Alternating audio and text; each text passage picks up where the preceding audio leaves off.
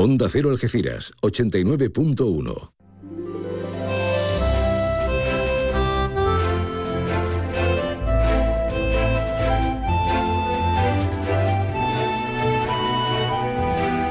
Más de uno Algeciras.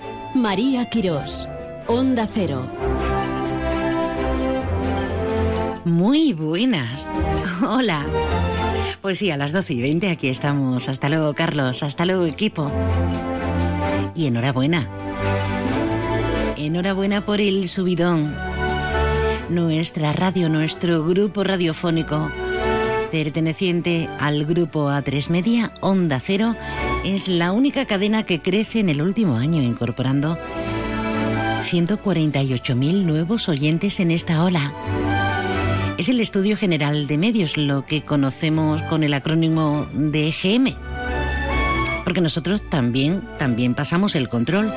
¿Y qué mejor control que el de usted y el tuyo? Es decir, pues me gusta, no me gusta. Y cuando se realizan el sondeo, el estudio de campo estadístico, decir, a mí me encanta Onda Cero. Y yo escucho tal y tal programa. Y el local, el local estamos que no salimos de madre. Onda Cero Algeciras. Esto es más de uno Campo de Gibraltar. Así que, perdón por el corporativismo, pero cuando pasan cosas buenas, netamente buenas, hoy hay que celebrarlo y qué mejor si nos contamos penas, alegrías, si además somos puente cada día de, de comunicación, sí. Aquí receptores, aquí emisores y nosotros como puentes para contarlo todo un puente que hoy va a tener diferentes paradas y mm, no sé, no queda bien que una lo califique, pero que yo creo que va, va a estar muy interesante. Hoy vamos a estar por diferentes motivos en Tarifa, en riguroso directo. Va a estar con nosotros la gran periodista Rosa María Calaf. ¿Qué, ¿Qué hace Rosa María Calaf en nuestra zona? Pues que esta tarde tiene charla con el bueno de Juan José Tellez en Algeciras.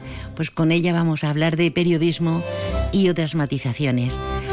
Hablaremos de autónomos con el presidente de los empresarios linenses, con Fran López. Nos iremos hasta el Salón del Gourmet en Madrid, porque hoy puesta de largo y exhibición, show cooking que se llama ahora, del restaurante Willy. Y hablaremos de la historia de Algeciras, de la presentación con Manuel Tapia y sorpresas. Y estará con nosotros Iván Ania. O sea que Algeciras mare por todas partes. Bueno, tenemos un montón de cosas preparadas y microteatro y... uh, y sobre todo alegría. Ojalá que a raudales y ojalá la garganta nos lo posibilite. Por lo demás bien, ¿no? Nos vamos en bici, que hoy es el día no oficial de la bici, así que vamos a cogerla y mientras movemos las piernas, movemos el corazón que decían antaño.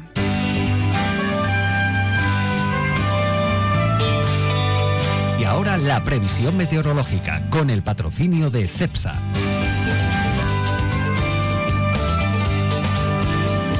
Con CEPSA nos vamos directamente hasta la Agencia Estatal de Meteorología. Javier Andrés, buenas tardes, ¿qué hay?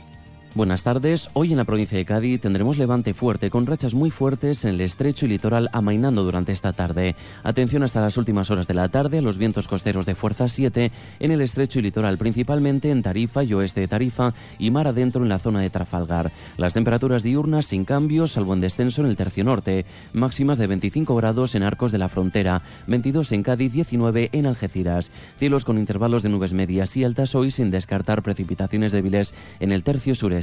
Mañana las temperaturas diurnas suben en el interior, se mantienen con pocos cambios en el resto. Máximas de 29 en Arcos de la Frontera, 21 en Cádiz, 20 en Algeciras. Las temperaturas mínimas se mantienen 16 en Cádiz, 14 en Rota, 13 en Algeciras. Cielos con intervalos de nubes medias y altas, quedando poco nubosos durante la tarde. En cuanto al viento de levante tendiendo a variables flojos por la tarde, levante en el estrecho con intervalos fuertes de madrugada. Es una información de la Agencia Estatal de Meteorología.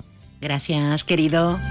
Que cómo se hace no solamente escuchar, sino también participar, pues sin ir más lejos, a través del 629 80 58 59. Eso es.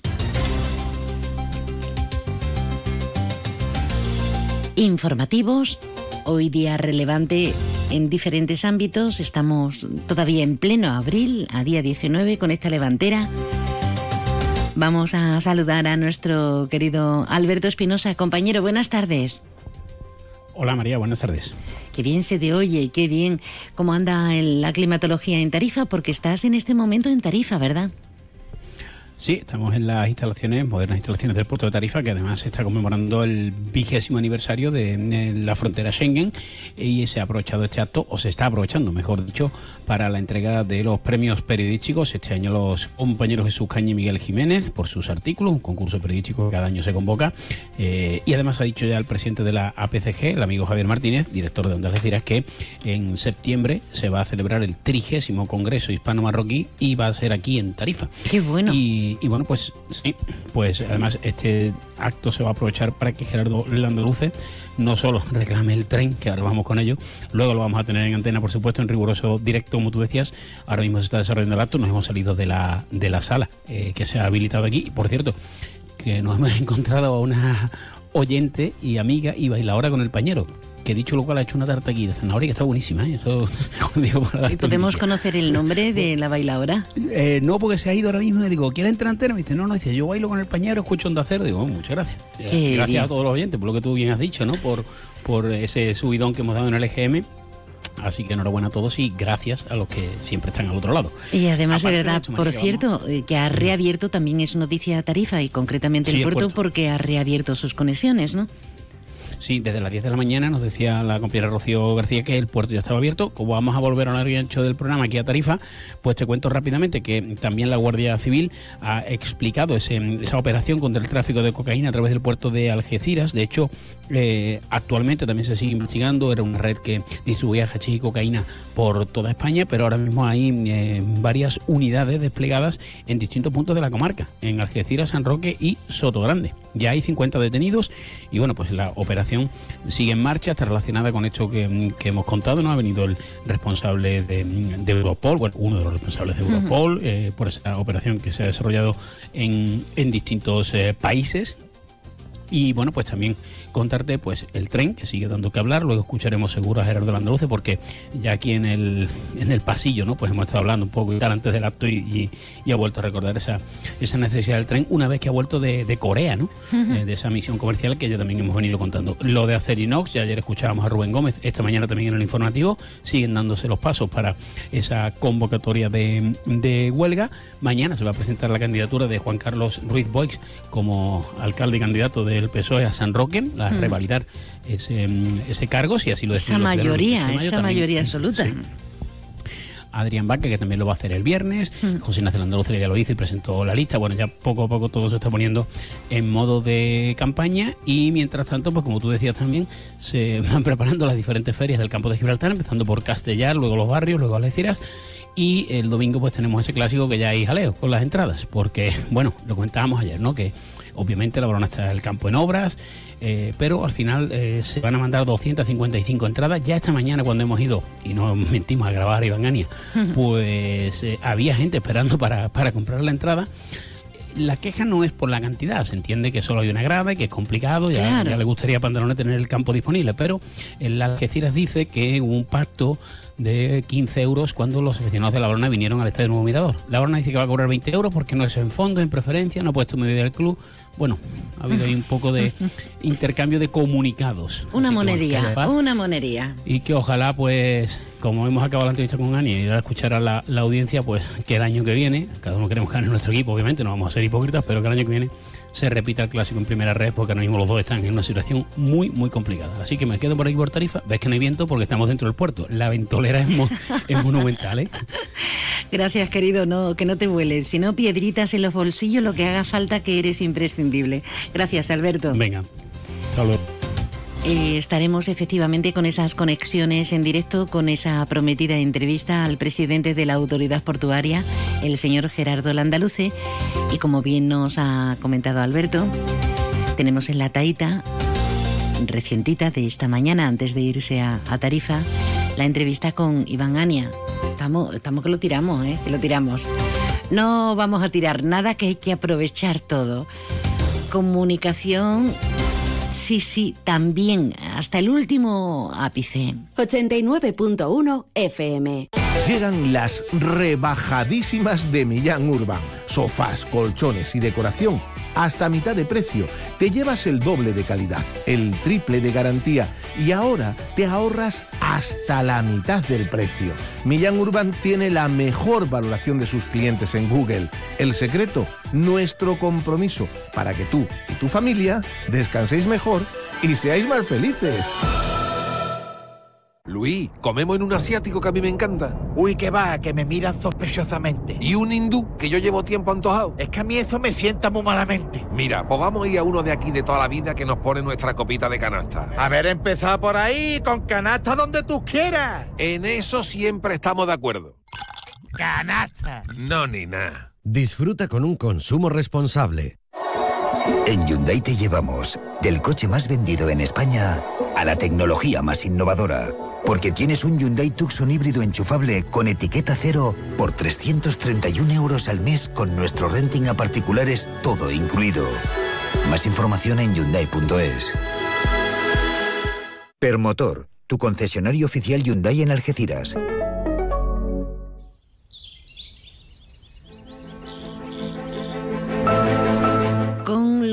Pajaritos cantando, las nubes que se levantan pero no truenan. Vamos a ver si, si llueve. Ya lo dicen las predicciones, nos lo ha contado eh, nuestro compañero de la EMET.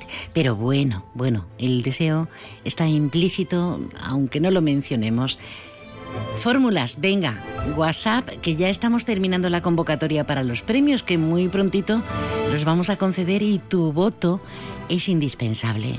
Déjanos tu mensaje en el WhatsApp del programa 629 80 58 59. ¿Se imaginan ser un trotamundos maravilloso en aras de, la información? ¿Se imaginan ser, además, alguien que lo ha sembrado todo, que nos ha abierto camino en el campo informativo por medio mundo y parte de- del extranjero, como dicen los chistes, en Viena, en Moscú, en Nueva York? Bueno, cuando una mujer como periodista no podía contar tantas cosas como ella ha contado a través de sus reportajes. Hace nada la veíamos en el 50 aniversario del programa Informe Semanal. Claro, ¿cómo no nos había- habíamos dado cuenta antes? Sí que nos habíamos dado cuenta antes. Y además la tenemos en el campo de Gibraltar. Esta tarde la tenemos en un dueto maravilloso que va a hacer con Tellez, el bueno de Juan José Tellez. Doña Rosa María Calaf, buenas tardes. Hola, buenas tardes, Dios mío, qué presentación. Muchas gracias. Abrumada no, que tiene, que tiene Doña Rosa, tiene tantos premios, tantos reconocimientos que una chica de pueblo que va a decirle que, que no sea admiración pura y dura.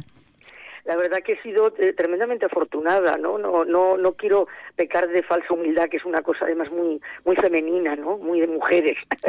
pero, pero porque, en fin, evidentemente hay un trabajo detrás y bueno, pues una, una serie de esfuerzo, esfuerzos, etcétera, ¿no? Pero es verdad que, que también pues he tenido, ya digo, mucha fortuna de, de poder hacer lo que, lo que he hecho, ¿no?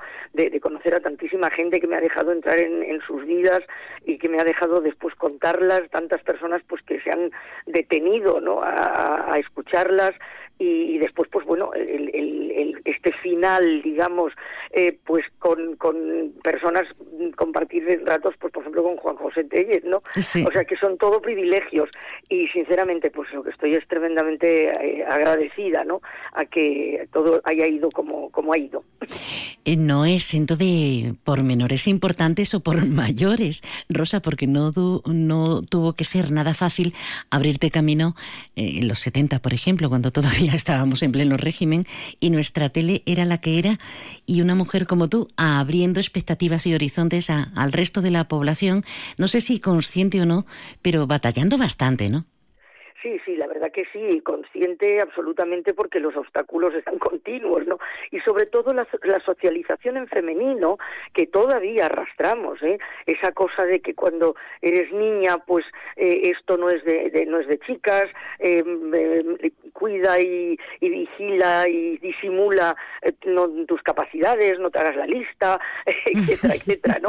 Eh, entonces, bueno, pues todo eso está ahí y todo eso pues eh, tienes que, que, irlo venciendo.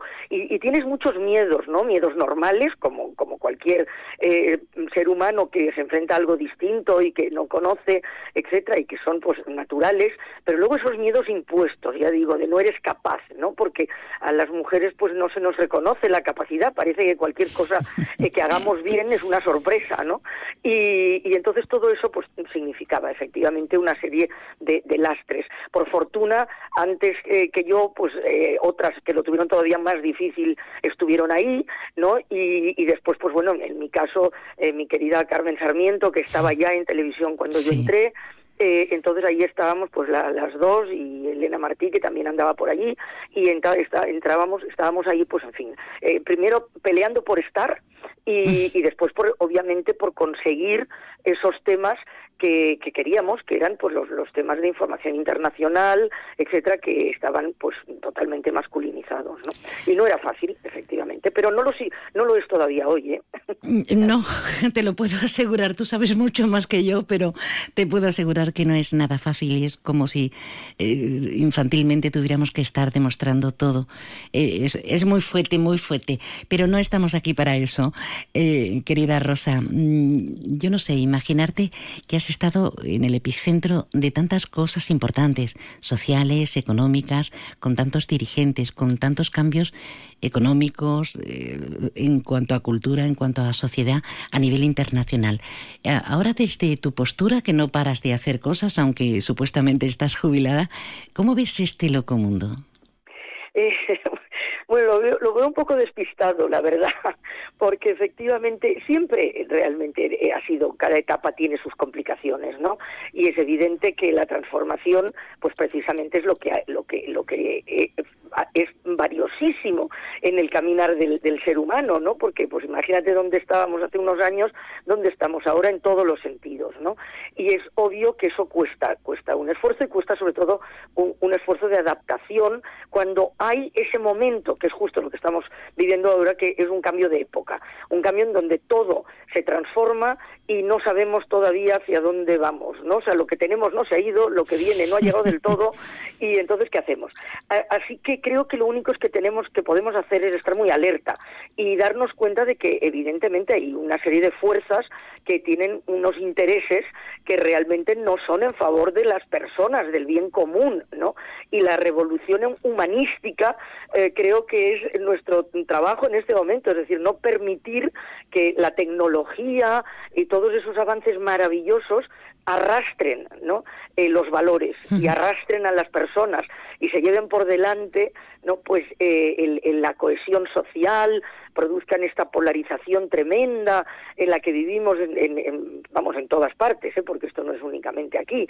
Y, es decir ese, ese desconcierto eh, y esa y ese estar a merced muchas veces no de pues esa tecnología maravillosa que si es mal utilizada puede ser tremendamente perversa. Ahí tenemos el ejemplo más próximo con la inteligencia artificial, veremos a ver qué va a pasar, incluso con la profesión cuando se imita y se está haciendo tan perfectamente eh, el calco de, tantas cosas relevantes importantes, artistas, eh, mandatarios, da, da un poco de vértigo, Rosa. Sí, sí, da, lo da. Lo da porque efectivamente todavía, evidentemente, no sabemos eh, eh, eh cómo, cómo manejar eso, ¿no? Y entonces en, el en ese desconcierto siempre hay quien sabe manejarlo y lo maneja a su favor, ¿no? Y ya digo, y no, no a favor, no a favor de la mayoría. Y, y es muy, muy preocupante porque en el periodismo, para, para concretarnos, ¿no? Pues está ocurriendo eso, que se invierte muchísimo en este momento en desinformar. ¿no? El periodismo siempre ha habido periodismo bueno y periodismo malo, y siempre ha habido voluntades de injerencia, ¿no? Eh, de, cosas que se querían ocultar, que no se quería que se contasen. Eso siempre ha estado ahí. Pero realmente ahora esta tecnología, que es una herramienta magnífica, como nunca hemos tenido, de conocimiento, ¿no? Y de acercamiento a lo diferente, de, de comprensión de lo distinto, que podría hacer realmente que el mundo fuera mucho mejor para todos y avanzáramos en una dirección en positivo, por esa herramienta, si se usa mal, tiene la misma fuerza para hacer todo lo contrario, ¿no? Para ser una herramienta de desconocimiento, un vehículo de, de lenguaje de odio, de incomprensión, de abusos, eh, etcétera. Y eso es lo que creo que es muy importante que se, se, enseñe, porque no nacemos enseñados los seres humanos, entonces que se enseñe desde muy muy pequeñitos en el cole ya, ¿no? Y luego pues que se, se repita mucho y haya muchas mm, aulas como la que por ejemplo vamos a hacer esta tarde en Algeciras, ¿no? Donde realmente las personas tengan mm, pues oportunidad, ¿no? De intercambiar temores y al mismo tiempo pues eh, percibir alertas eh, a las que tienen que estar atentos ¿no? y, sobre todo darse cuenta de que el, mundo es de todos y lo que cada uno de nosotros hacemos eh, pues ayuda a construirlo en una dirección o en otra.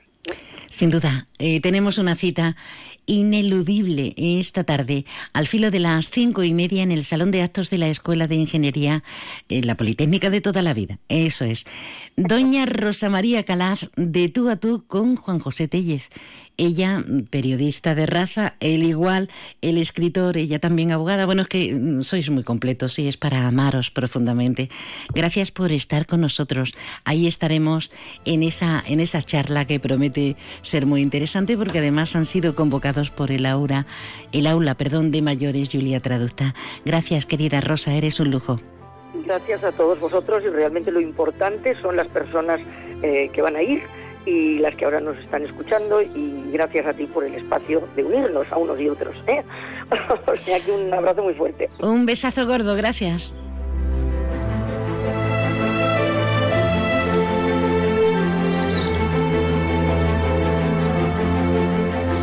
En Onda Cero Algeciras 89.1, más de uno Campo de Gibraltar, con María Quirós. ¿Rectas? ¿Quién quiere rectas? Las rectas son aburridas. Yo para disfrutar quiero curvas. Eso sí, siempre con buenos amortiguadores. En Turial revisamos gratis los amortiguadores de tu SEAT. Y si lo necesitas, te los cambiamos con el 40% de descuento. Para disfrutar con los pies en el suelo. Consulta condiciones y pide cita en Polígono La Menacha, Parcela 16 Algeciras o en turial.seat. ¿Te apetece degustar comida vegana? Ya la puedes encontrar en el Hotel Alborán. En nuestro restaurante El Claustro, esta temporada, ampliamos nuestra oferta gastronómica con una carta veggie con ingredientes 100% vegetales by Blocks Foods, empresa veggie de la comarca. Y si eres de comida tradicional, elige carta o menú diario para almuerzos y cenas. Y degústalo en nuestro patio andaluz con mesas al aire libre. Seas como seas, tu sitio es el restaurante El Claustro en el Hotel Alborán. Estoy pensando en comprarme un Peugeot 3008. Pues no hay mucho que pensar. Decídete ya por un Peugeot 3008 y siente la emoción de conducir la tecnología y el diseño más avanzados. Consíguelo este mes con unas condiciones exclusivas y además entrega inmediata. Ven a vernos a tu concesionario y servicio oficial Peugeot en carretera a Málaga, kilómetro 108, frente al Hotel Alborán, Algeciras. Prepárate para el buen tiempo con Leroy Merlin Los Barrios. Disponemos de una amplia gama de conjuntos de exterior, pérgolas, parasoles, tumbonas, suelos, para que saques el máximo partido de tu hogar. Ven a nuestra carpa de mobiliario de jardín, donde nuestros asesores te ayudarán a encontrar la solución que mejor se adapte a tus necesidades. Leroy Merlin da vida a tus ideas.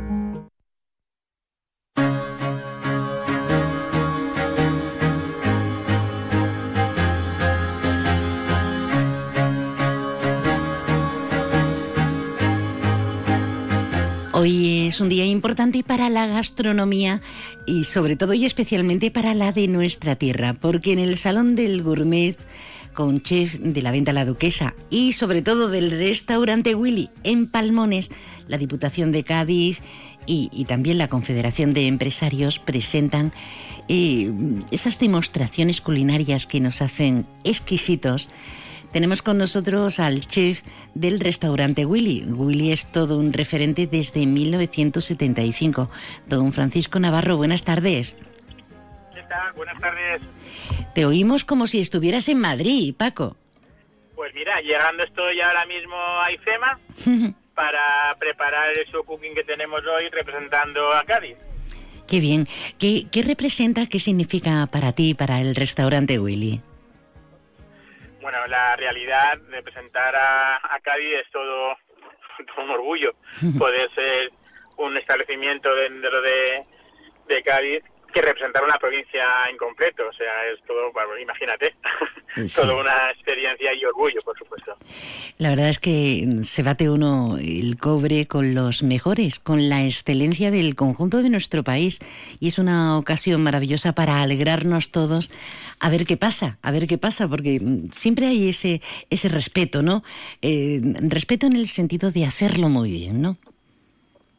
Claro que sí. Nosotros dentro del programa de Diputación de Cádiz Quiero Verte, queremos aportar nuestro granito de arena para que todo turista, todo, toda persona venga a Cádiz, a nuestras zonas, a conocer pues toda nuestra cultura, nuestra gastronomía, ese arte que tiene la ciudad andaluza, que creo que es algo, sin igual, vamos. ¿Cocina vanguardista o cocina tradicional? ¿Qué presenta Willy a partir de hoy? Bien, mira, pues este vez he hecho un poco un, pequeño cambio.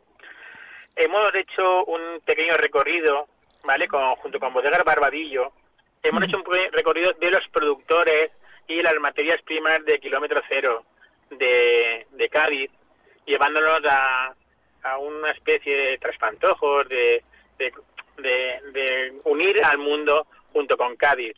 Eh, esta, iniciativa viene porque a través de, Barbadillo, que iniciamos con Nave Trinidad, que fue la primera eh, nave que circunvaleó el mundo, ¿no? Y, y lo que son las rutas de las Indias, pues hemos querido hacer ese pequeño eh, sacar a Cádiz, ¿no? Fuera de, lo que hizo en su en su época de, de, ser la pionera en el gran puente, sí, sí, el gran puente de comunicación, sí. Exacto.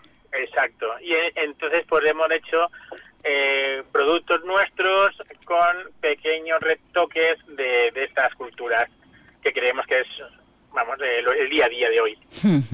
Sabores del Estrecho, sí. Correcto.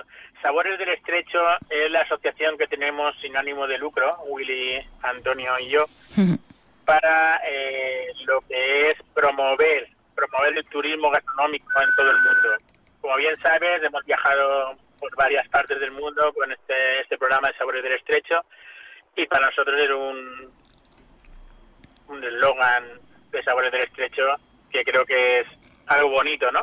De dar a conocer una cocina arraigada en las tradiciones de, toda nuestra provincia, pero nosotros em, con ese punto, con ese referente quizá distinto, has abierto ahí una puerta importante para presentar productos muy nuestros. Eh, danos alguna idea, aunque no podamos desvelarlo todo. Sí, sí, vamos. nosotros dentro de, de Cádiz tenemos productos autóctonos, pero dentro del campo de Gibraltar, que también estamos tenemos el campo de los cornocales, tenemos un tenemos la, la, casa, tenemos la costa, tenemos el terra y mar que le llamamos nosotros, tenemos somos una despensa única. Si, si te das cuenta, lo hemos hablado muchas veces y en muchos foros que hemos hecho, eh, creo que el campo de Gibraltar y Cádiz provincia somos autosuficientes en una despensa de kilómetro cero única, única que no tiene nadie. O sea, y eso está ahí, es patente y notable, vamos, por todo, por todo el mundo, vamos. Presentación hoy, precisamente como comentamos, eh, en el centro de la gastronomía en estos días, en el Gourmet, en Madrid, mm, con la alta gama de, de, alimentos de toda Europa, pero sobre todo y especialmente de lo nuestro, que es una forma de vendernos estratégicamente, con producción y con buena imagen y con esos trampantojos que va a presentar el chef del restaurante Willy en Palmones, Paco Navarro. ¿Qué va a pasar a partir de hoy? ¿Qué es la presentación? Bueno, pues nada, hoy la presentación haremos un, show cooking y eh, haremos la presentación de cuatro platitos, ¿vale? Eh, hacemos un... Vamos a irnos a Cádiz con el ostión de Cádiz. Sí. Vamos a utilizar también las algas de aquí de la zona, nuestras ortigas de mar, ¿vale? Como como producto de estrella, el atún, por supuesto, no puede faltar. Mm, qué bueno. Gran, gran, producto a nivel mundial que tenemos. Eh, y también, como no, de nuestro campo de de nuestro campo de Cornocales, pues trabajar lo que es el venado, el jabalí, ¿vale? Vamos a trabajar estos estos productos que creo que son también eh, buques insignia nuestros y creo que pues debemos de resaltar estos productos también como el kilómetro cero. Qué bien, pues os deseamos muchísima suerte, que el pabellón quede lo alto que esperamos de vosotros del restaurante Willy en Palmones en esta 36 sexta edición del Salón Gourmet, con estas tradiciones y esta vanguardia de nuestra cocina, vendiéndonos en positivo. Don Francisco, Paco Navarro, un lujo. Gracias por estar con nosotros y mucha suerte. Muchas gracias, María, y muchísimas gracias ah, por, por atendernos y darnos vuestro apoyo. Niña, no quiero platos finos. Vengo del trabajo y no me apetece pato chino. A ver si me alineas un gazpacho con su ajo y su pepino. Con arroz bonito, con tomate, con Hoy bonito, bonito, bonito. Ahora que ya se ha producido la primera de las almadrabas, eh, que, que- que vamos, vamos, vamos, vamos. Bueno, nuestra gente en el salón del gourmet con esos platillos, una pasando más hambre que un caracol en un espejo. Y eso que hoy hemos desayunado, ¿eh? Hoy hemos hecho tantas cosas que no vamos a aburrir. ¿Cómo que lo sabes, Joaquín? Tú no sabes nada si no te lo contamos. Pero estamos en disposición de cambiar temática y de centrarnos en otros ámbitos. Nos vamos ahora de Palmones, Madrid, Algeciras. Recalamos en la línea de la Concepción. Porque mañana hay una jornada mm, muy interesante sobre el nuevo sistema de cotización al RETA, al régimen especial de trabajadores autónomos.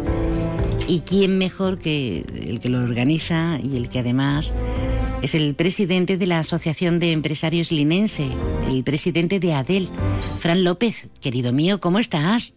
Muy buenas tardes, muy bien, María. Así me gusta, sentirte a tope, aunque eh, me ha dicho mm, un ratoncillo de esos mm, como Pérez con los dientes, pero sábelo todo, que no paras, Fran, que estáis a tope. Sí, así, eh, tanto en, en la asociación en ADEL como en el día a día de la empresa y, y demás. Y pues la familia que todos tenemos, pues uno para. Pero sí, va- hay, hay actividad, hay, hay proyectos, hay ilusión, pues, pues se tira para adelante, ¿no? Que es la, la salsa de la vida, ¿no? Con independencia del trabajo que tenga cada uno, claro. Pinta muy bien lo de la jornada de, de mañana, porque, claro, estamos ante numerosos cambios en el sistema de cotización. ¿Cómo podemos expresarlo de forma plena? Porque yo, desde que empezó, desde que se, se interpuso ya este cambio, desde primeros de año, mm, me tropiezo a muy poquita gente, incluido a las agencias y demás, que sepan contarlo, que sepan resolver cualquier duda. Eh, eh, Efectivamente. eh, por eso lo habéis creado, ¿no? Eh, efectivamente. De hecho, nosotros uno de los motivos por los que nació la asociación es para cuando surgiesen este tipo de cosas, aparte de realizar otro tipo de actividades y asesoramiento ¿no?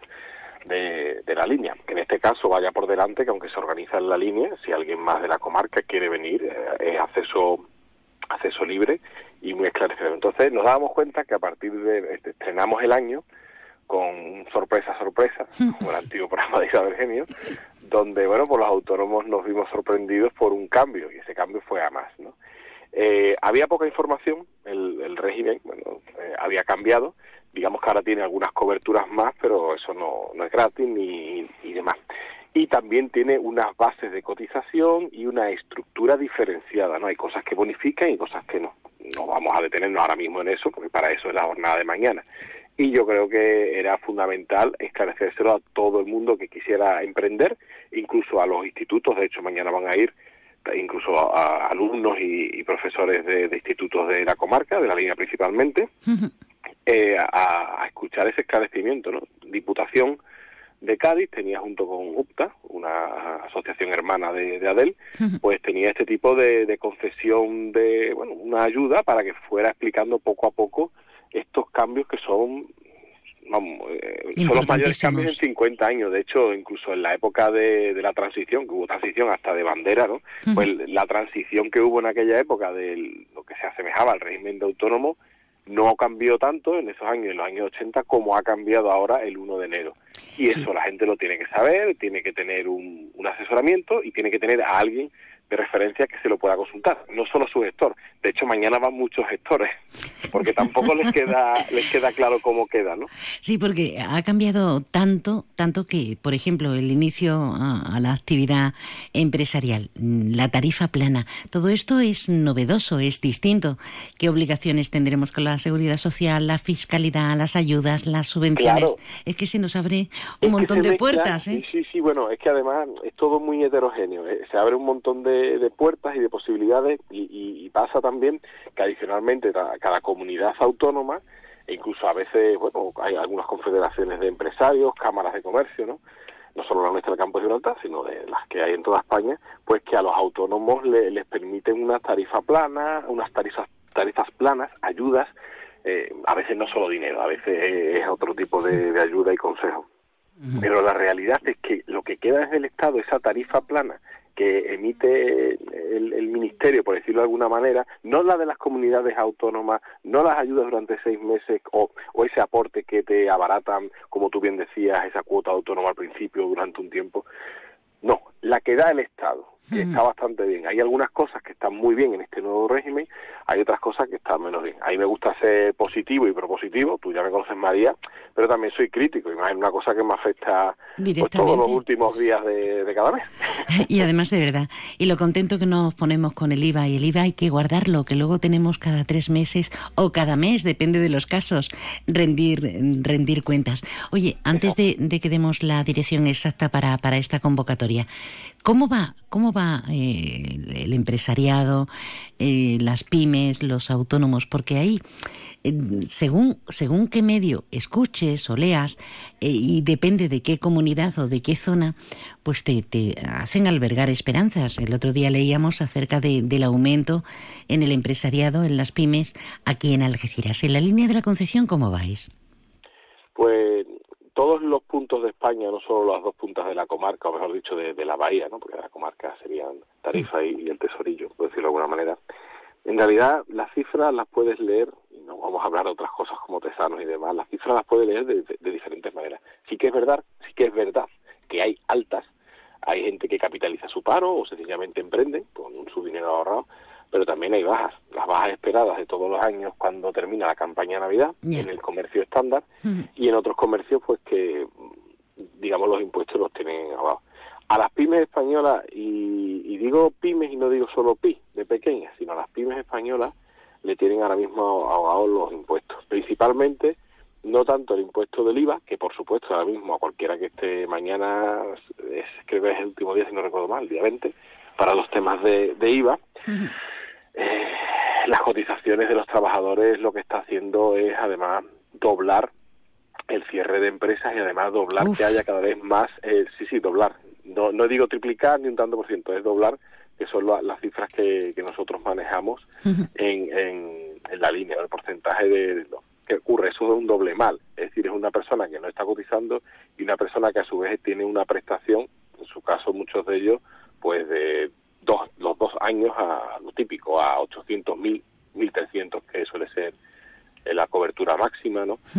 Eh, no, no pinta bien, tampoco pinta una situación desesperada, ni mucho menos, pero no pinta bien. Y además esta es, mañana se verá en esta jornada, también se encarece eh, lo que paga el autónomo. Digamos que se le da una cobertura al autónomo mayor al pagar más, pero se le da para cuando, por si se queda sin actividad, por si se queda, como se dice vulgarmente, parado. Entonces aquí lo que hay que intentar es todo lo contrario, es incentivar, activar la economía para que no se vayan ni autónomos, ni por supuesto empleados por cuenta ajena, eh, se vayan a, al paro. Al paro, sin duda. Es fundamental. hay que intentar reactivar el círculo virtuoso que nos quedamos sin tiempo, segundos tan solo para la una. Invítanos mañana esa jornada sobre el nuevo sistema de cotización al RETA en la Unión Deportiva Linense, en pleno corazón linense, en la Plaza Fariña. Efectivamente, a las cuatro y media de la tarde Ahí esperamos a todo el mundo, todo el que se quiera pasar, desde incluso compañeros tuyos, periodistas, gente que quiera emprender, gente que sea autónomo, gestoría, gente que esté formándose o gente que sencillamente tenga interés. Es el momento, yo, yo aprovecharía la oportunidad, es algo que incluso es una iniciativa de la Diputación en la que el Ayuntamiento de la Línea, Adel, UPTA, ya está. Eh, todos colaboran. Ya está, ya está. Vamos, vámonos. Fran López, presidente de ADEL, la Asociación de Empresarios Linense, un abrazo y que salga genial. Un abrazo, María. Noticias de España, del mundo, de nuestra comunidad autónoma. Es la una de la tarde, mediodía en Canarias.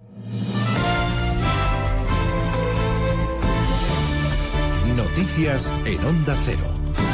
Muy buenas tardes. Les avanzamos a esta hora algunos de los asuntos de los que hablaremos con detalle a partir de las dos en Noticias Mediodía, empezando a esta hora en Vigo con expectación máxima ante la llegada del rey emérito Juan Carlos I. Se le espera en el aeropuerto del Peinador en una media hora, después rumbo a San Senso, su destino para participar en regatas de este fin de semana. Como la otra vez, se hospedará en la casa del presidente del Real Club Náutico. Ahí está Francisco Paniagua. Don Juan Carlos llegará a Galicia en torno a la una y media, calculamos, porque ha salido de Londres a las 12 menos 10 de la mañana en ese jet privado que le va a traer hasta España. Le va a recibir aquí en el aeropuerto de Vigo el presidente del Real Club de Náutico y anfitrión durante su visita su amigo Pedro Campos, lejos del recibimiento de hace unos meses con la infanta Elena a pie de escalerilla. Son los hosteleros los que sí celebran más la visita de periodistas y miembros de seguridad. El alcalde de la localidad ha contado que es una publicidad impagable para San Senso la presencia de don Juan Carlos y ha confirmado que ha tenido que pedir un refuerzo de seguridad. La información este año es mucho menor que la vez anterior. No se sabe si don Juan Carlos va a tener alguna actividad esta tarde. Todo es privado. En principio descansará y mañana irá al Club Náutico para esa primera toma de contacto con el barco El Bribón. Se lo contaremos a partir de las 2 de la tarde. Hoy con especial atención a la sequía. Gobierno, comunidades, regantes, asociaciones agrícolas y ganaderas analizan la situación de sequía que atraviesa el país. Lo hacen en el marco de la Mesa Nacional que sigue reunida. Se hará un diagnóstico y se establecerán prioridades por zonas para después, según el ministro Planas, tomar decisiones. Llegan tarde, dicen los afectados, entre ellos el presidente de Andalucía, Juan Manuel Moreno, que en los micrófonos de Onda Cero y en más de uno ha invitado al comisario europeo de Medio Ambiente a visitar la comunidad y también Doñana para aclararle los términos de la proposición que ampliará los regadíos. Será la oportunidad, dice, para desmontar las mentiras que está lanzando el gobierno central a la Comisión Europea, dice Moreno, llega información sesgada. La Comisión Europea no se entera de lo que está pasando en Doñana. No es que no se entera, sino que la información que le traslada, la traslada el Reino de España. La relación con la Comisión Europea es de, con estados y por tanto es el Estado español, el Reino de España, el que le pasa la información. Y tengo que decir públicamente, en función de las eh, cartas que estoy viendo y las declaraciones que están haciendo los titulares del Gobierno de España, es que están faltando la verdad. No está siendo riguroso. Estaremos en el Congreso de los Diputados también con la comparecencia esta mañana de Pedro Sánchez para dar cuenta sobre el papel de los consejos europeos, de los últimos consejos europeos, de la situación de la guerra de Ucrania y de las relaciones con Marruecos. Comparecencia que el presidente ha aprovechado para seguir anunciando asuntos sobre vivienda. La portavoz del Partido Popular, Cuca Gamarra, desmontándoselos. Quiero anunciarles que además de la movilización de 50.000 viviendas de la Sareb, vamos a financiar la promoción de otras 43.000 nuevas viviendas destinadas al alquiler a precios asequibles. Tras pillarle, los españoles esas 100.000 viviendas del 2021 se habían convertido en 50.000. Lo que hoy se le ocurre es anunciarnos 43.000 más. Pero tampoco son nuevas, porque la propia ministra Sánchez ya las anunció hace unos cuantos meses. Estamos ante un plato recalentado que tampoco verán los españoles. Les contaremos además la huelga general de los funcionarios de justicia, 45.000 en demanda de una subida salarial. Hoy se manifiestan en Madrid, lo hacen a esta hora, en la víspera de la reunión que los sindicatos van a tener con el Ministerio de Pilar Llope. Vaya Mazares. No hay funciones sin retribuciones. Los funcionarios de justicia dicen que hoy demuestran que si paran ellos no hay justicia, que han paralizado tribunales y juzgados de toda España por unos salarios dignos y unas funciones adecuadas. Justicia es lo más repetido en la manifestación convocada por los sindicatos en Madrid desde el Ministerio de Justicia al de Hacienda. Eh, somos sindicalistas. Si no fuéramos optimistas, no seríamos sindicalistas. creemos que el Ministerio nos va a escuchar y va a plantear esa propuesta. Si no, va a más presión, va a haber más eh, huelga y va a haber más eh, parón de la justicia. Multitudinaria manifestación a la que se han sumado miles de funcionarios trasladados a Madrid desde toda España. Y además los datos del Estudio General de Medios que sitúan a Onda Cero como la única cadena que crece en audiencia en el último año, incorporando 148.000 oyentes en la presente oleada. Cristina Rovirosa. En total son dos millones de oyentes los que confían cada día en la credibilidad, la pluralidad y la cercanía de la radio de A3 Media. Carlos Alsina, Julia Otero, Jaime Cantizano y Edu García son los comunicadores que más crecen en sus respectivas franjas. Rafa Latorre anota el mejor dato de la brújula desde junio de 2015 y Noticias Mediodía con Elena Gijón también mejora su audiencia. Gracias especiales desde aquí a esos 17.000 nuevos oyentes que se incorporaron a escuchar Noticias Mediodía. Se lo contamos todo a partir de las 2, como siempre, en una nueva edición de este programa Noticias Mediodía. María Hernández, a las 2, Noticias Mediodía.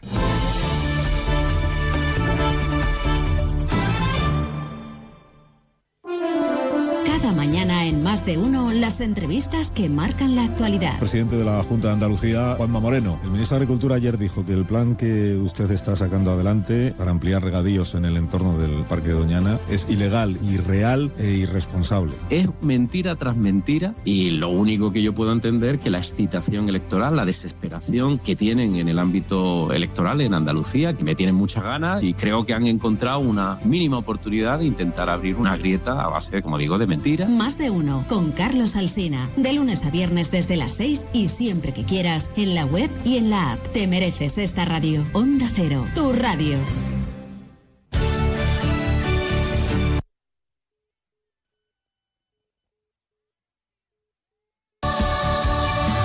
Andalucía. En abril, Sol 1000. Aprovecha el cambio de hora con Social Energy y disfruta más horas de sol, más ahorro. Aprovecha las subvenciones disponibles para ahorrar hasta el 90% en tu factura con tus paneles solares gracias a nuestras baterías. Primeras marcas con hasta 25 años de garantía. Estudio gratuito en el 955 44 11 11 y socialenergy.es. La revolución solar es Social Energy. Onda Cero Andalucía. Sobre todo.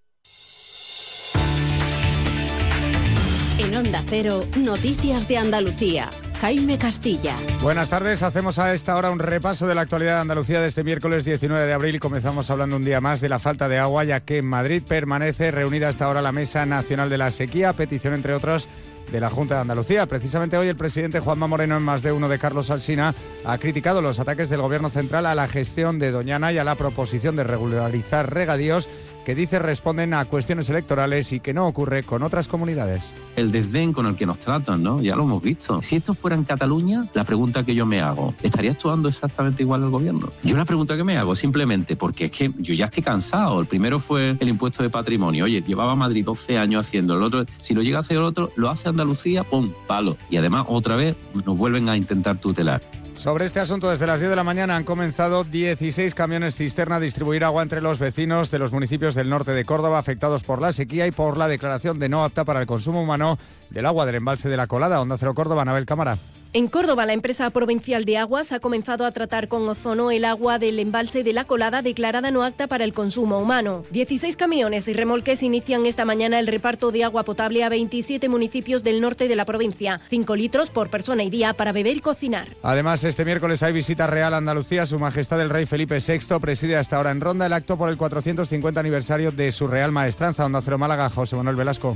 Es la primera vez que el monarca visita la localidad de Ronda para participar en los actos conmemorativos del 450 aniversario de la Real Maestranza de Caballería. Presidirá la reunión de las cinco reales maestranzas que hay en España, Sevilla, Granada, Valencia y Zaragoza, y posteriormente realizará un recorrido por el exterior de la Plaza de Toros y asistirá a una exhibición ecuestre. Seguimos ahora con el repaso de la actualidad del resto de provincias y lo hacemos por Almería, donde ha sido hallado el cuerpo sin vida del hombre de 54 años desaparecido desde el pasado 3 de abril. Onda Almería, Inés Manjón.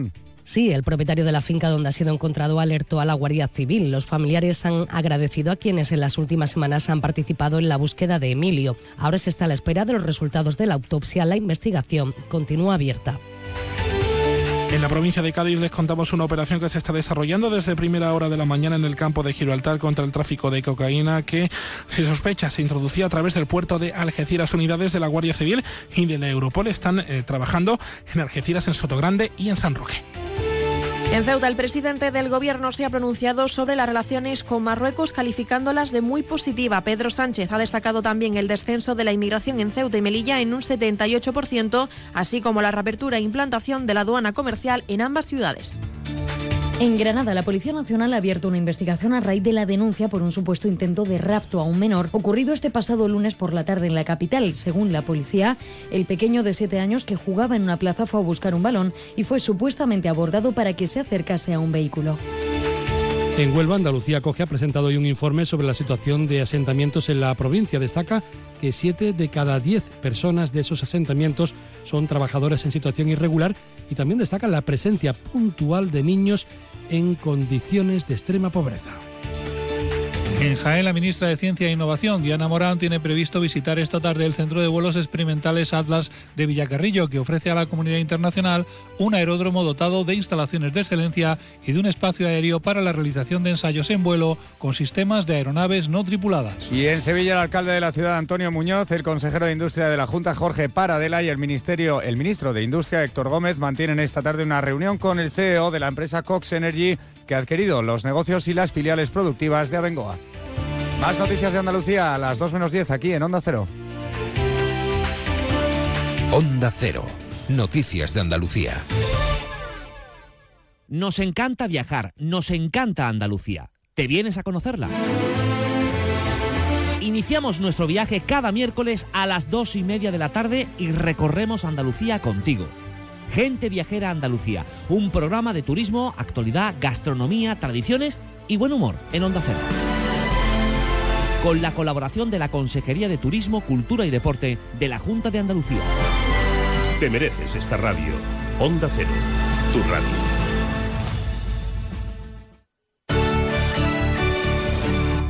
Onda Cero Algeciras, 89.1.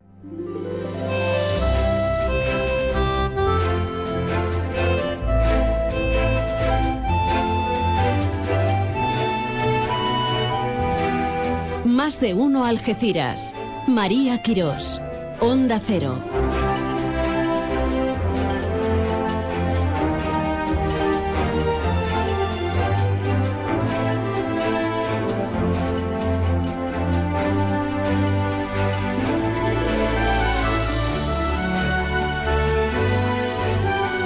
Ay, señor, con estas manitas las filigranas que hace una, ¿eh? ¡Qué barbaridad! Al final voy a aprender y todo. Maestra en tecnología y dibujo, como cuando éramos chicos en EGB. ¡Qué antigüedad hablar de la EGB! Buenas tardes de nuevo.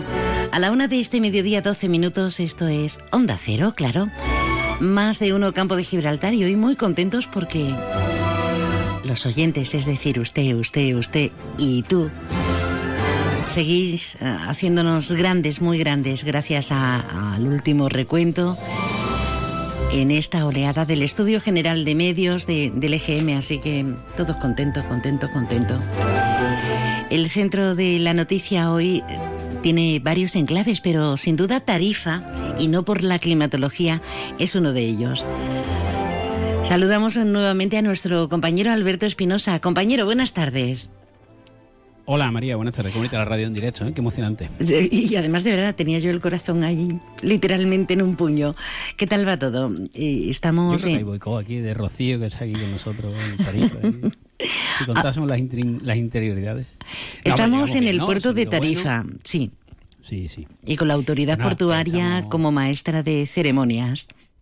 Sí, bueno, hemos contado al principio del programa que estaba Gerardo Landaluz interviniendo en esa entrega los compañeros de la Asociación de la Prensa del Campo de Gibraltar y, bueno, dos periodistas que han ganado ese premio de la autoridad portuaria, que sigue cumpliendo años, que va a ser el congreso aquí, y Gerardo Landaluce, que ha hecho, bueno, pues un discurso sobre los 20 años de Schengen, que se cumplen en este 2023 de la frontera en Tarifa, eh, también que el trigésimo congreso de la Asociación de la Prensa del Campo Gibraltar va a ser aquí en Tarifa. Y claro, pues el presidente también ha recordado su misión en Corea, el lío del tren. Por cierto, ha dado una buena noticia, y es que eh, los pasajeros van a tener incomodidades, la mercancía parece que no. Bueno, en cualquier caso, María, ya vamos a saludar al presidente de la Autoridad Portuaria, Gerardo Landaluce, que como siempre nos atiende en Onda Cero. Gerardo, buenas tardes. ¿Qué tal? Muy buenas tardes. Eh, bueno, otro año más, otro concurso más, ya sin restricciones. Hemos comido una tarta que estaba exquisita, ya lo he dicho de antena. Eh, Gerardo, bueno, siempre un ratito agradable, ¿no? Sí, es una muy buena ocasión y muy buena excusa la entrega periodística eh, de este premio, pues para evidentemente eh, hacer un poco de balance. Y en este caso hemos aprovechado las circunstancias para hacer el balance de una iniciativa y enmarcar una iniciativa como es Tarifa 2020 que en definitiva no es otra cosa que celebrar eh, los 20 años de la declaración de frontera exterior Schengen del puerto de Tarifa y también el balance, simplemente hablando del puerto comercial, de los 20 millones de pasajeros que ya han cruzado a través de Tarifa en este periodo. Por tanto, el 2023 va a ser un año de, dar visibilidad al puerto de Tarifa y también de, hacer también balance y también eh, plantear también proyectos de futuro. Eh, María, ya te escucha el presidente de la Autoridad Portuaria, Gerardo Landaluce, que como siempre está en su casa, esa que ha subido de oyentes. presidente, buenas tardes. ¿Qué tal, María? Muy buenas tardes. Encantados estamos de, tenerle y de que nos reciba, como siempre, en su casa, en este caso en el puerto de Tarifa, que cómo pasa el tiempo y cómo se ha convertido también en referente, aunque siempre azotado por los temporales, como, como en esta última ocasión, en estos últimos días. Eh, ¿Cómo está la situación, Gerardo? Me refiero al puerto y, a, los vaivenes y contradicciones que tenemos. Sí, en principio lo que es, eh, hablando de, tarifa específicamente, eh, hoy aperturamos eh, la actividad portuaria, la conexión marítima. bueno, la previsión es que vaya bajando un poquito la, fuerza y la intensidad del viento. y lo que sí que es cierto es que, bueno, como comentaba el proyecto Tarifa 2020, 20 años, 20 millones de pasajeros, es una referencia y máxime teniendo en cuenta eh, la superficie y la longitud de, muelle de atraque que tenemos. Por tanto, yo insisto mucho, eh, de los puertos de interés general eh, de España, de los 48 puertos de interés general, el puerto de Tarifa hoy por hoy entendemos que es el que está mejor optimizado su infraestructura con respecto a lo que son los tráficos.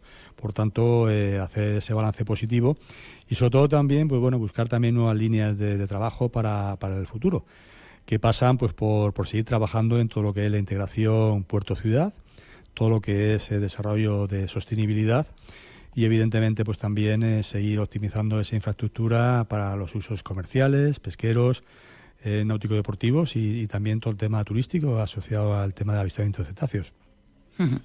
Eh, los vaivenes económicos, las macrocifras, el tema de la inflación ¿Está afectando, Gerardo? Porque en este caso siempre los resultados más o menos siempre están siendo positivos, aunque en algunas cifras pues tengamos que, remitirnos a tiempos, a tiempos ya perecederos, a tiempos pasados. Pero las expectativas de, negocio, de futuro más inmediato, le conocemos que siempre está en tono alto, en tono álgido y además siendo muy positivo. Pero ¿cómo se va a discernir con este emplazamiento que tenemos de, de pillar el tren de las energías renovables, de lo que dice la Comisión Europea con el CO2, que se solucionaría ¿no? con el hidrógeno verde. Sí, efectivamente, María. Estamos viviendo realmente eh, tiempos de, grande incertidumbre, eh, tanto en lo geoeconómico, geopolítico, que al final es lo que afecta mucho al, transporte marítimo, que está asociado a lo que es el comercio exterior, y sobre todo también eh, las líneas de, mayor proteccionismo y nosotros, eh, sin ir más lejos, la semana pasada estuvimos de, ronda comercial en, Corea, en, en, Seúl y en Busan. Y realmente, bueno, uno visualiza también con preocupación también eh, cómo un entorno tan estratégico como puede ser Corea del Sur, rodeado de lo que es, eh, por una parte, las tensiones políticas entre los bloques, cómo afecta también y reduce en cierta medida las expectativas. ¿Eso cómo nos puede influir a todos nosotros? Pues bueno, en principio, pues una cierta ralentización lo hemos estado viendo en los últimos meses del año pasado y también el principio de este año, donde bueno mantendremos básicamente los niveles de, otros años, pero tampoco esperemos grandes crecimientos, eh, al menos en lo que va en, este año. Por tanto, yo diría que el objetivo es mantener los niveles de actividad. Nosotros mañana sacaremos las cifras de, tráfico del mes de marzo que bueno, eh, doy un poquito una pequeña primicia, eh, hemos mejorado un poquito el mes de marzo con respecto al año anterior y sirve un poco para equilibrar también los volúmenes que vamos tener acumulado. Pero en definitiva, nuestro objetivo es seguir manteniendo esa estabilidad en los tráficos, eh, que nos permite ganar esa confianza, esa seguridad por parte de los clientes y sobre todo también eh, seguir siendo competitivos y atractivos para nuevas inversiones. Eh, María, simplemente el presidente ha anunciado, Gerardo, en, la charla que has hecho, que la semana que viene va a venir el presidente de Puertos del Estado. Además del tren, que es la reivindicación eterna y, e histórica, eh, ¿Qué más se va a abordar? Porque el llano amarillo va mejorando, ese edificio de, la autoridad portuaria, la Junta, el Ayuntamiento, el lago marítimo, vemos la zona del Rinconcillo, el otro día lo decía el alcalde, también lo decía la delegada de, Urbanismo y Fondos Europeos, Jessica Rodríguez, vemos que va mejorando el entorno del Rinconcillo. Eh, todo eso es decir, son pasos adelante, decirle, oiga, esto va bien. Y el compañero que ha ganado el premio, que es de Madrid, ha dicho, nos deberíamos dar cuenta en el centro de España lo importante que es esto no para el campo de Gibraltar, sino para toda España. Sí, efectivamente. Yo insisto mucho eh, y cuando tengo cualquier tipo de oportunidad, eh, tanto en los despachos eh, como en lo que son opinión pública y medios de comunicación, hablo de la, de la oportunidad y la de necesidad de tener una política de Estado. Una política de Estado. ¿Por qué? Pues porque este es un entorno absolutamente estratégico. Estratégico a nivel mundial, el estrecho de Gibraltar, y por tanto hay que visualizar la necesidad y la oportunidad. Em, por tanto, eh, en esa línea de trabajo es fundamental la conectividad. España, eh, hoy por hoy, somos el sexto país de conectividad a nivel, a nivel mundial. Eso es un gran activo eh, y es gracias también en parte a todo lo que colabora el puerto de Algeciras. por tanto, mm, si hoy en día tienes conectividad, tienes ahí una renta no solo de situación, sino también un valor añadido eh, que da competitividad a tus empresas. Eh, y por tanto en esa en esa nueva realidad eh, geopolítica y geoeconómica en la cual nos estamos todos implicando pues es fundamental. Y ahí también hablamos un poco de transición energética. Nosotros ahí también impulsando todo lo que es las necesidades de la propia bahía en lo que es el complejo industrial de, la bahía y también las propias necesidades de nuestros clientes de transporte marítimo que escalan en el puerto de Algeciras y esas posibilidades también de producir y exportar eh, nuevas, eh, nuevos vectores energéticos como es el hidrógeno verde, donde vemos también ahí realmente una necesidad y una gran oportunidad también de desarrollar. Los puertos históricamente siempre hemos sido eh, puntos de entorno muy asociados a, a los combustibles, a las energías. Lo que pasa es que siempre ha pasado un poco, por así decirlo, desapercibido. Y es ahora, con esta situación de crisis energética a nivel mundial y la necesidad de cambio eh, de transición, eh, por así decirlo, para reducir las emisiones de, CO2, donde realmente visualizamos, visualizamos también grandes oportunidades para eh, desarrollar actividad, crear empleo y también seguir siendo competitivos. por tanto, el puerto de Valle Algeciras estamos ahí liderando también esas líneas de trabajo. Y en principio, pues se lo volveremos también a recalcar al presidente de Puerto del Estado, que nos visita en el marco del próximo encuentro hispano-marroquí para ya para preparación de la operación Paso del Estrecho, que ya la operación Paso del Estrecho está a la vuelta de la esquina. María, ¿algo más? Eh, nada, eh, a colación antes de despedirnos de las próximas citas, como es la del presidente de Puertos de, del Estado, tenemos dos citas electorales que, que nos están apretando y acosando. Eh, presidente, ¿Tiene algo que ver la, alta política en nuestro país eh, con, el puerto? Directa o indirectamente deduzco que sí, pero ¿de qué forma puede afectar que cambie el color del, del, político de turno o en este caso de nuestro gobierno? Uy, eso es una pregunta de, nota, María. es que la próxima eh, vez me voy a presentar yo al concurso periodístico, ¿eh? Está bien, está bien. Bueno, nosotros lo que sí que venimos, eh, y no es solamente un tema del puerto de Algeciras, eh, sí es el conjunto también de, muchos puertos de interés general, vemos eh, que hay una necesidad y una oportunidad en que los puertos somos grandes eh, activos desde el punto de vista de creación de, actividad y, de empleo. por tanto, yo creo que una mayor mirada hacia los puertos es fundamental. por tanto, mm, ese es la primera, el primer planteamiento general. Y luego, ¿eso en qué se traduce? Pues en la necesidad de, optimizar eh, ámbitos específicos que escapan de nuestra propia gestión. Si dependiese de nosotros, ya lo hubiésemos hecho hace años, como es, por ejemplo, el tema de, los puntos de inspección fronterizo. Eh, no tiene sentido, en principio, eh, desarrollar grandes inversiones que nos van a dar competitividad, si evidentemente no está asociado, evidentemente, a lo que es dar facilidades de, fluidez de la mercancía cuando transita por nuestros puertos. No solamente por el puerto de Algeciras, que también, de hecho, representamos el 30% de todo lo que es la inspección a nivel nacional, pero del conjunto de puertos. Por tanto, es fundamental eh, facilitar la labor a los puertos desde el punto de vista de, tránsito de la mercancía cuando pasan por nuestros puertos y también, evidentemente, la conectividad en el lado terrestre. Y el, tema del ferrocarril es un tema que ya está muy muy muy hablado, muy manío, pero pero es que es estratégico. Y sobre todo, evidentemente, también para seguir siendo polo de atracción de inversión. Y eso está asociado también a la creación de empleo. Por tanto, el enfocarse y que en los programas electorales, eh, especialmente pensando en las generales eh, a final de año, los puertos somos grandes activos y evidentemente hay que darle la atención que, se merecen. Ha contestado usted muy bien, con dignas palabras, eh, con, con, bastante templanza. bueno, por mi parte, muchísimas gracias, señor presidente de la Autoridad Portuaria, señor Gerardo Landaluce. Y compañeros, si hay algo más, porque tengo también invitados en el estudio, tengo a Manuel Tapia, al escritor, historiador, tengo a Fernández Calderón de la empresa Preventor, tengo a Ivana de Por una sonrisa, se me acumula el trabajo. Pues nada, María, nosotros agradecerle a Gerardo de Andaluce, por supuesto, la atención como siempre, y en este caso aquí en este emblemático puerto de Tarifa, con ese vigésimo aniversario. Y te dejo ahí con los invitados, saludo a amigo Tapia, a todos los demás, y luego ya me escucho a mí mismo con Ania en un narcisismo absoluto.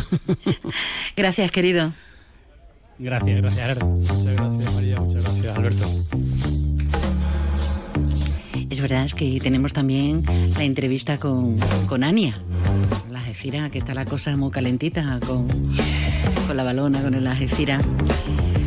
Nosotros vamos a hablar de cosas, de cosas hermosas. Esta tarde se van a llevar a cabo esa tarde con los encuentros literarios, esas denominadas tardes de papel, con la presentación al fin del último libro de la historia de Algeciras, creo que el noveno, de don Manuel Tapia Ledesma. Buenas tardes. Bien hallada, María. Buenas tardes. Bueno, eh, teníamos ahí la urgencia de hablar en directo con el presidente de la autoridad portuaria. Seguimos en directo, pero no le podíamos dejar ahí, sacándole del acto, que es su acto. Muy ¿eh? interesante su opinión. Muy interesante y a tener en cuenta, y, lo que ha dicho, que lo ha dicho ahí muy suavemente, ¿cómo no va a ser importante quién dirija nuestros destinos y nuestros signos políticos? Sí, por ejemplo, el puesto de inspección fronteriza y tantos otros eh, temas importantes, las infraestructuras de, dependemos de, Europa y, del Estado. Bueno, bienvenido, don Manuel Tapia Ledesma. Bienvenido a don Sebastián Fernández Calderón de la empresa Preventor. Buenas tardes. Hola, buenas tardes, María. ¿Qué tal? Bien. aquí de celebración doble por vuestros éxitos profesionales Muchas y también por el éxito de, Manuel que, que ya el niño lo tenemos aquí. correcto ya tenemos niños. O niña da igual tenemos libros que es lo importante. Y hablando de, niñas, de personas que se han constituido en indispensables y maravillosas, está con nosotras una de las almas mater de Por una Sonrisa, del colectivo El Proyecto Por una Sonrisa. Ivana García, buenas tardes. Buenas tardes, María. Buenas tardes, Manuel. Buenas tardes, Sebastián. Hola, Ivana. ¿Qué tal? Un gusto en escucharte, Ivana. Y por supuesto, y por supuesto que la próxima aquí juntitas, como hemos hecho otras veces. Sí, Pero mm, Ivana es indispensable, igual que Eva, porque los beneficios de Historias de Algeciras en esta novena edición, en este noveno capítulo, van para la Asociación por una Sonrisa. El parto ha costado, ¿no? Porque mientras lo elaboras, que ya lo tenías, Manuel, mientras Preventor asume los gastos, se lleva la imprenta, tiene, su miga, todo, todo, se hace esperar, pero teníais muy claro que tenía que salir este mes. Bueno, pues eh, eh, tomo la palabra si eh, me lo permite. Bien, la, verdad es que Preventor, mm, agradecimientos mil porque nos ha facilitado bastante la, labor. Eh, y bueno, esto es un trabajo, el tema de la investigación sobre eh, que fundamenta la historia de Algeciras 9 eh, em, empieza en el 2010. Y han sido muchísimos años eh, en el que bueno he publicado capítulo a capítulo en el, periódico Europa Sur. Y entonces bueno pues ahí han resultado dos volúmenes. Este primero que saldrá como con el título de Historia de Algeciras 9 y el próximo de para el próximo año de Historia de Algeciras 10 teniendo como vehículo principal lo que es la medicina.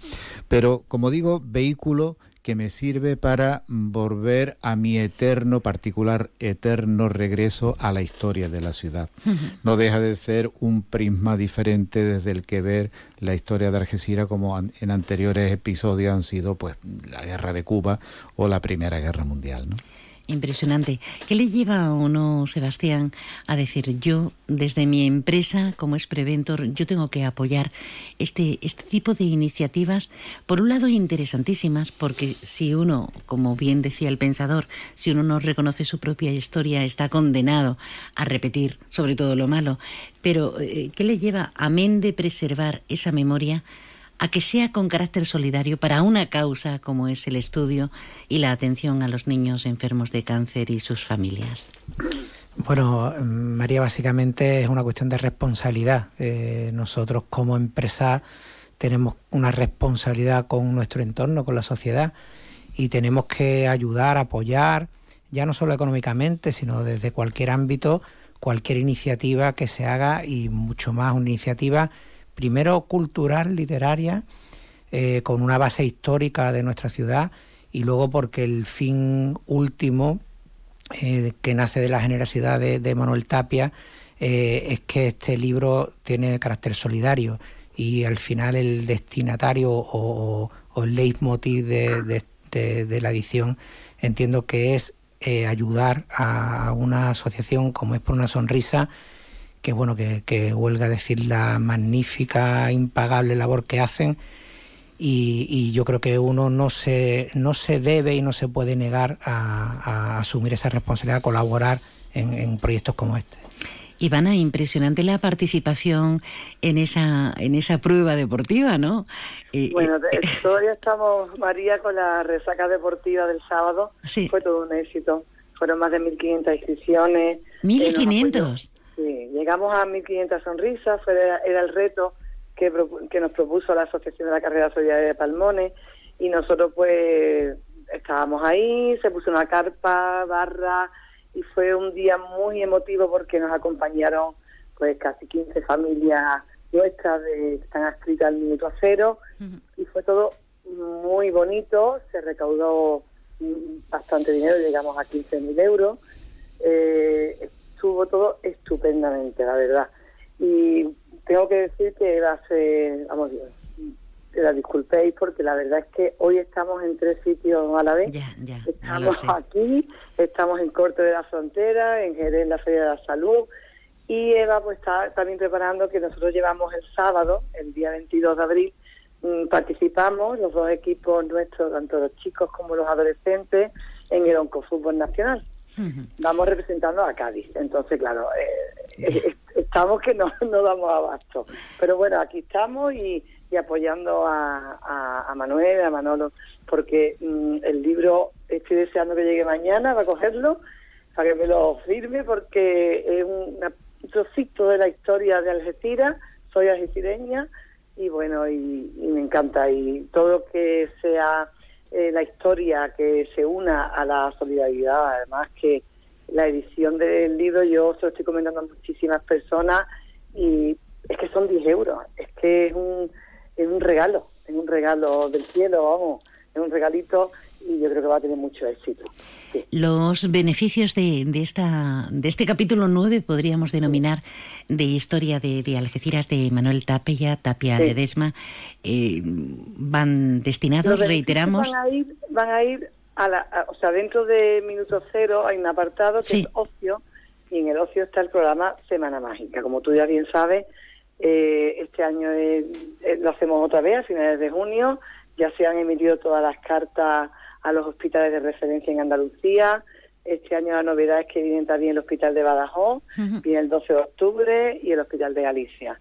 Vamos a intentar que seamos entre 25 o 30 familias las que van a venir a los barrios este año al Hotel La Montera, cambiamos de hotel, eh, el Hotel La Montera, y, y bueno, y un- una semana donde conviven estas familias, las sacamos de ese- esa rutina diaria que tienen de hospitales y viven con los papis, los hermanos y a pasarlo bien en convivencia y con muchas actividades para ellos. Qué Todo para ellos. Qué bonito lo que hacéis. Bueno, la Sí. cita es importantísima. Mañana, mañana, Mañana, día sí. 20 de abril, como decían los celtas cortos, de, de este año, no, no del 92. Mañana, 20 de abril, Centro Documental José Luis Cano de Algeciras a las 7 de la tarde. Es importante porque tenemos que estar ahí apoyando esta causa, apoyando a esta gente maravillosa que de, cada uno desde su ángulo, eh, el ángulo de la creación, de la solidaridad o la empresarial, engrandecen, hacen una sociedad más equitativa, más, Sí, más sí. querible. Así que mm, Desde el proyecto quiero dar Sí. las gracias a Manolo, a Manuel Tapia y también a Sebastián. Sebastián nos ayuda desde hace ya muchos años, nos siempre pone su granito de arena. Eh, si lo llamas para cualquier cosa, ahí está. Y la verdad, muchísimas gracias porque sin este granito de arena de, de cada una de estas personas, nosotros no estaríamos aquí, porque como bien sabéis, somos una asociación en la que no tenemos socios, es un proyecto donde cabe todo el mundo. ole ahí, ole bien. Pues ahí estaremos apoyando, os vamos a llenar el centro documental José Luis Cano y vamos a vender todo, todos los libros, Todos los porque libros. para eso va a estar su autor ahí rubricando y dedicándolo, porque es un, un momento de esos que, que luego parece que no, pero pasan a, a la historia. Querida Ivana, eres, eres un lujo, te mando, te mandamos un, un abrazo, Ivana García. Un abrazo enorme a todos. Eh. Igualmente, Nos vemos Ivana. mañana. Nos vemos Nos vemos. mañana. Igualmente, Ivana, un beso. Un besito muy grande. Enorme. Y Sebastián Fernández de Preventor, eh, gracias por estar aquí, gracias por esa generosidad y al padre de esta criatura que cada día se construye, cada año de una forma más maravillosa, porque cada año Manuel Tapia lo dedica a una buena causa y todas son dignas de mención. Lo que pasa que algunas nos tocan más el corazón, como es el caso de Por una sonrisa, ¿no? Porque son para niños y jóvenes y Pues sí, familias. eh, yo, eh, en fin, eh, mi nombre está ahí en primera fila, pero también es cierto que hay un equipo detrás, eh, personas que, por ejemplo, eh, la fotografía la hizo Erasmo Fenoy. Eh, y hay un informático magnífico que ha sido el que ha trabajado esa, esa, esa fotografía para la portada y, y- y hay otro hay otro fotógrafo que es el que hace mm, eh, la, la, la fotografía de la de la contraportada y todos coste cero, o sea, Maravilloso, no hay palabras. es así. Manuel Grande, gracias por estar con nosotros, gracias a todos. Mañana, reitero, nos encontramos en el Centro Documental José Luis Cano de Algeciras, al laito del parque, eso es, a las 7 de la tarde. Gracias. Muchas gracias. Gracias, muchas gracias, María. Uy, que nos tenemos que ir a, a escuchar a Iván Ania, pero antes nos damos una vueltecita. Venga. Onda Cero Algeciras, 89.1 FM. Opel, Citroën, Citroën y Opel, Opel y Citroën. Apunta. Área del Fresno, salida 110A, Los Barrios. Encontrarás coches nuevos, seminuevos y kilómetros cero a los mejores precios. Recuerda, tu concesionario Opel y Citroën del campo de Gibraltar está en el área del Fresno de Los Barrios. ¡Quedamos!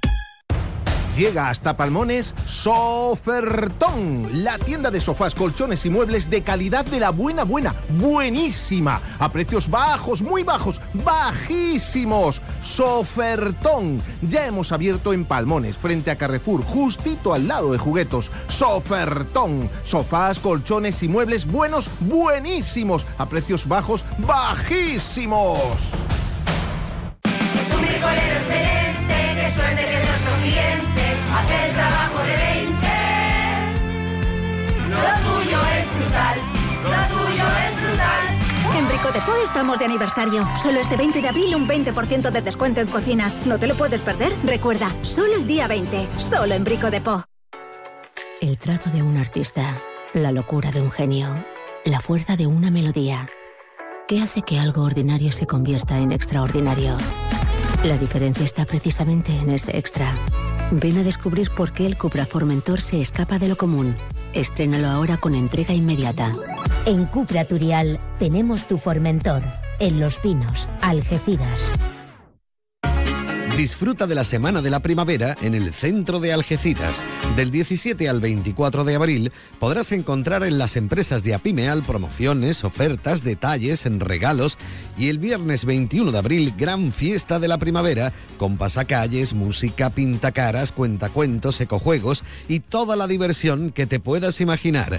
Te esperamos. Más información en apimeal.es y redes sociales de Apimeal. Campaña subvencionada por la Consejería de Empleo, Empresa y Trabajo Autónomo de la Junta de Andalucía.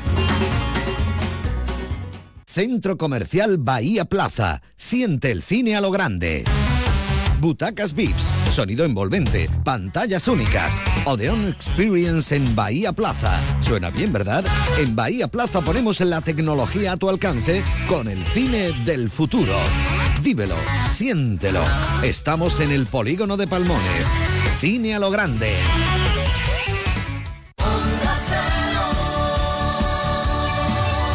Onda Cero Algeciras. Para toda nuestra comarca campo gibraltareña. A las 2 menos 20 de este mediodía de miércoles 19. Ahora sí, como si estuviésemos en riguroso directo. Pero claro, el don de la ubicuidad, Alberto no puede tenerlo. Ojalá, ¿verdad? Le acabamos de escuchar hace un ratito en Tarifa, pero es que esta mañana a primera hora ha estado con Ania, con Iván Ania. Cuando quieras, Alberto. Bueno, María, pues estamos en la sala de prensa del nuevo Mirador, por cierto, renovada. eh, casi casi cumpliendo con una tradición porque estamos en la semana del clásico, ese balón Algeciras que esta vez va a tener poco de fiesta para la comarca por la situación de ambos equipos y estamos con el técnico del Algeciras, Iván Ania Cadavieco, que una vez más atiende a Onda Cero, en el que va a ser su cuarto clásico en el banquillo rojo y blanco. Y curiosamente el otro día decía que había una trituradora de entrenadores, pues a cuatro entrenadores diferentes se va a enfrentar con la balona. Mister, buenas. Hola, buenos días. Bueno, ¿qué tal? Bueno, pues pensando ya en el partido del, del domingo, un partido al que llegamos los dos equipos en, en una situación complicada y en el que los dos equipos necesitamos ganar. Casi que viene bien, ¿no? Porque un partido de estos centra tanta atención y más con lo que hay en juego, para olvidar lo del domingo, casi mejor, ¿no? No, lo del domingo ya está olvidado en el momento que haces el análisis del partido y, y tienes el día de descanso, ya se olvida y piensas en el siguiente. Eh, creo que, el, que los dos equipos tengamos que, que ganar para salir de la situación clasificatoria en la que estamos va a hacer que el partido sea distinto a, a cómo podría ser si estuviéramos clasificatoriamente en, otra, en otras posiciones. Entonces los dos necesitamos ganar, los dos necesitamos ir a por el partido y, y creo que va a ser un partido más abierto de lo que pudiera ser en, en otra situación clasificatoria. Te, te iba a preguntar eso. La sensación que hay es que el miedo, todo esto, pero claro, si un partido de fútbol tiene mil lecturas, un derby tiene dos mil, y ahora decimos, va a haber miedo, 0-0, no sé qué, un gol en el primer minuto, como la otra vez, y, y todo el planteamiento se va, el de la balón y el de las leceras, ¿no? Está claro que en, en, estos momentos estamos viendo que casi todos los partidos, el que se adelanta en el marcador tiene muchísimas posibilidades de, de poder ganar el, el, encuentro. Y también estamos viendo que cuando los partidos van empatados en los últimos minutos, los últimos 10, 15 minutos, casi que los equipos eh, firman que no suceda nada, ¿no? Eh, lo vimos el otro día, el sábado, en varios partidos que, que se dieron marcadores igualados en los que llega un momento en el que parece que hay un pacto de, de, de no agresión. De no agresión ¿eh? Pero bueno, nosotros ya te digo que no somos ese perfil de, de, equipo, nosotros siempre salimos a ganar, igual que lo creo que, que van a ser ellos también jugando en su estadio y, y, con la situación clasificatoria, pues los dos necesitamos la, la victoria y creo que los dos equipos vamos a salir a por el partido. Eh, Mister, hacía un gesto ahora cuarto clásico, cuatro entrenadores distintos. Una mm, anécdota es un más. Dato, ¿no? Es un dato que no, no lo había pensado, la verdad. Sí que sé que es el cuarto derby, pero no, no sabía que, que, me había enfrentado a cuatro, a cuatro entrenadores de, distintos. Recuerdo el, el, primero Romerito. Sí. El Monteagudo Escobar. segundo Monteagudo, el tercero Escobar y bueno, ahora Basadre. Pues... Eh, a nivel personal, aunque sé que son cábalas y semanas de mucha tensión, eh, perdemos un poco la, los festivos, ¿no? que podía ser el partido por la categoría tan bonita que hay, por lo mucho que hay en juego, pero va a un estadio que imagino le trae un magnífico recuerdo. Sí, sí, sí. Es, el año pasado fue mi primer derby, pero no era mi primer partido en, en el estadio de, de La Balona, del Inense. Y era mi segundo partido, ya me había enfrentado con el Villanovense, pero es evidente que ese partido fue muy importante para nosotros. A raíz de ahí cogimos una racha muy positiva en la que luego empatamos, creo que fue con el Sabadell y Sí, después Sevilla, encadenamos, Linares. me parece que tres, tres victorias consecutivas que nos auparon la, en la clasificación. Llegábamos en un momento difícil porque veníamos de, de perder en, en Cornellá, pero los partidos, los derbis son partidos distintos, son partidos muy especiales y, y en sitios donde derbis donde hay un equipo que le saca mucha diferencia a otro clasificatoriamente todo se iguala. En este caso estamos los dos en una situación similar pues más igualdad todavía Eh, se ve reflejado entre comillas, ¿no? En Víctor Basadre eh, va a debutar en casa en un clásico, supongo que es verdad que solo está Loren de la línea, pero bueno, saben ya lo que es el partido. Eh, Iván Eni siempre dice, yo en estos partidos me apoyo lo de casa, ya sabe lo que es Iván Eni de sobra porque es su cuarto, de hecho ha ganado los tres anteriores, supongo que con el objetivo de mantener la racha, pero no sé si, si el cambio de entrenador, todo eso a la hora del... Bueno, el cambio de entrenador va a ser su pr- primer partido como local. Sabemos que siempre cuando llega un entrenador nuevo hay una, una reacción del, del equipo eh, al que llega ese entrenador. Eh, muchas veces no futbolística, pero sí de concentración, de atención, de querer agradar, de querer eh, mostrarte ante el nuevo, ante el nuevo entrenador y para nosotros pues es un partido más difícil de lo que podría ser en sí porque tenemos solamente una referencia con este entrenador y como visitante.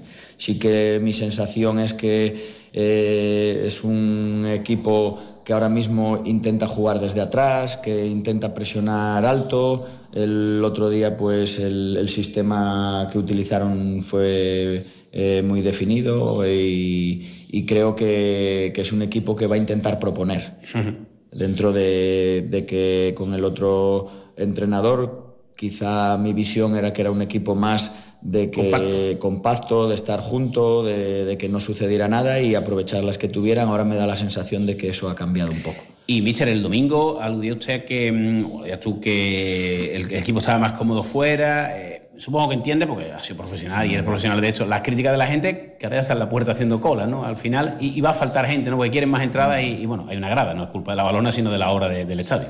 Cuando yo digo que el equipo se siente más cómodo fuera es pues por la responsabilidad de que en casa tienes que, que ganar sí o sí todos los partidos y, y da la sensación de que eso está, de que está pesando. No, no lo digo yo, lo dicen los números. Tenemos mejores números, más victorias fuera de casa que, que en casa y eso es significativo. Todos sabemos que eh, si hay que jugarse algo importante, preferimos jugarlo en nuestra casa que como visitante. Pero no solo, no solo lo pienso yo, lo piensan los jugadores y lo piensan el 100% de los equipos eh, que, que compiten en, en una competición de, de fútbol.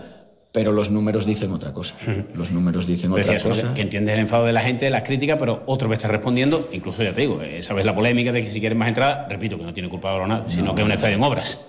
No, eh, me imagino que todas las entradas que pongan a disposición del Algeciras eh, se, van a, se van a comprar o se van a, a ocupar. Y bueno, pues vamos a ir a un estadio que está en obras, que, que no tiene mucho aforo por culpa de esas obras y, y nosotros eh, siempre que viajamos eh, en este tipo de partidos contamos con el apoyo de la afición. Lo tuvimos en Majadahonda hace, hace 10 días y siempre que vamos a sitios cercanos, incluso algunos lejanos, contamos con, con el apoyo de la afición, que eso para nosotros es importante. Y acabo, supongo que Iván Áñez lo quiere repetir esa historia que dice que sí, siempre gana los clásicos y, y ¿qué ha cambiado de ese Áñez del primer clásico al cuarto?